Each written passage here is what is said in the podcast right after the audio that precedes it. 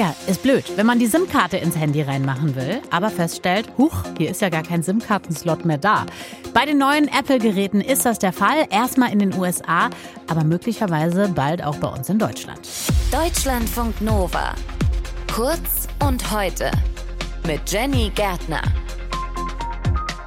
Vielleicht habt ihr es mitbekommen, in dieser Woche war es ja wieder soweit. Apple hat mal wieder neue Produkte vorgestellt. Eines ist auf jeden Fall vielen in Erinnerung geblieben, und zwar die Preise. Also die Inflation ist mittlerweile auch in der Elektronik angekommen. Man kann es heftig spüren. Mehr als 2000 Euro kosten mittlerweile die besten Smartphones aus dem Hause Apple. Es ist also wirklich eine Schallmauer, die da durchbrochen worden ist. Was auch irgendwie für Aufregung sorgt, ist, Apple hat sich gedacht, also bei den neuen iPhones verzichten wir einfach auf den SIM-Kartenslot. Und das, obwohl man ja sagen muss, also längst nicht alle Mobilfunkanbieter haben eh SIM. Äh, also die bieten es gar nicht an.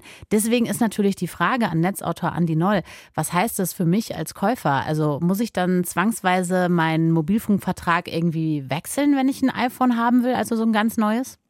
Ja, für Europa kann ich erst einmal Entwarnung geben in dieser Frage, äh, denn dieser Verzicht auf den SIM-Karten-Slot, der kommt zunächst bei Apple erstmal nur für die USA. In Europa gibt es den Slot weiterhin. Also egal, ob man jetzt in der Schweiz, Österreich oder Deutschland das iPhone kauft, der hat weiterhin den Slot. Aber klar ist auch, selbst wenn Apple jetzt noch einmal in Europa den alten Standard belässt, bald könnte es auch hierzulande damit vorbei sein. Ja, und dann ist es einfach vorbei mit irgendwie schnell am Flughafen, wenn man irgendwie sagt, ich bin hier im Urlaub, äh, ich will mir mal schnell eine neue SIM-Karte besorgen und die dann da reinschieben, weil es günstiger ist, das kann ich dann alles nicht mehr machen, ne?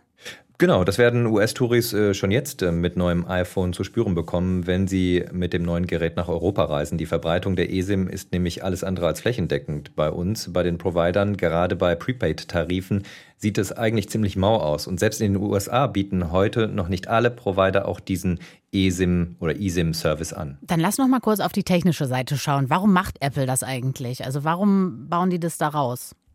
Ja, weil dieser Schritt für die Handykonstruktion auch Vorteile bietet. Ohne den Slot kann man ein Handy besser gegen eindringendes Wasser schützen und die Handybauer haben auch mehr Platz zur Verfügung. Sie können dann den Akku größer machen und sonstige Hardware verbauen. Außerdem gibt es weniger Probleme mit gestohlenen Handys und auch wichtiges Thema, Elektroschrott fällt weg, ne, weil wir keine SIM-Karten mehr haben. Und dann gibt es auch noch das Argument Komfort. Wenn das System einmal funktioniert, dann kann man von überall aus den Provider wechseln und muss nicht mehr ins Geschäft gehen oder auf äh, die Post mit der SIM-Karte warten.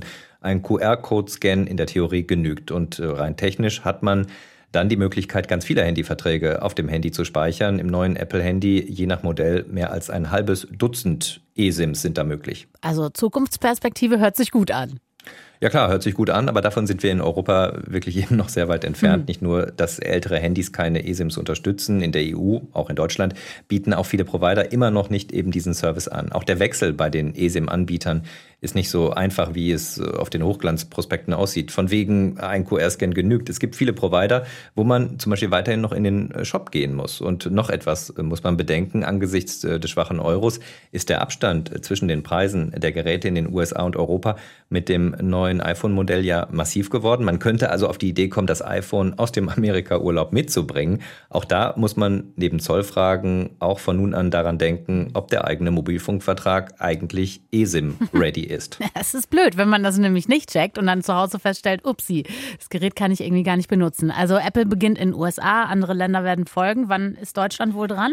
Ja, das ist der Blick in die berühmte Kristallkugel. Ich glaube aber nicht, dass wir da wirklich noch eine lange Schonzeit haben werden. Mhm. Die ESIMs, äh, die gibt es ja mittlerweile auch schon seit ja, gut vier Jahren. Vermutlich ist es für Deutschland schon beim nächsten iPhone im kommenden Jahr soweit oder allerspätestens in zwei Jahren. Aber ich vermute mal im nächsten Jahr. Und die Android-Hersteller, die werden sicherlich auch schnell folgen.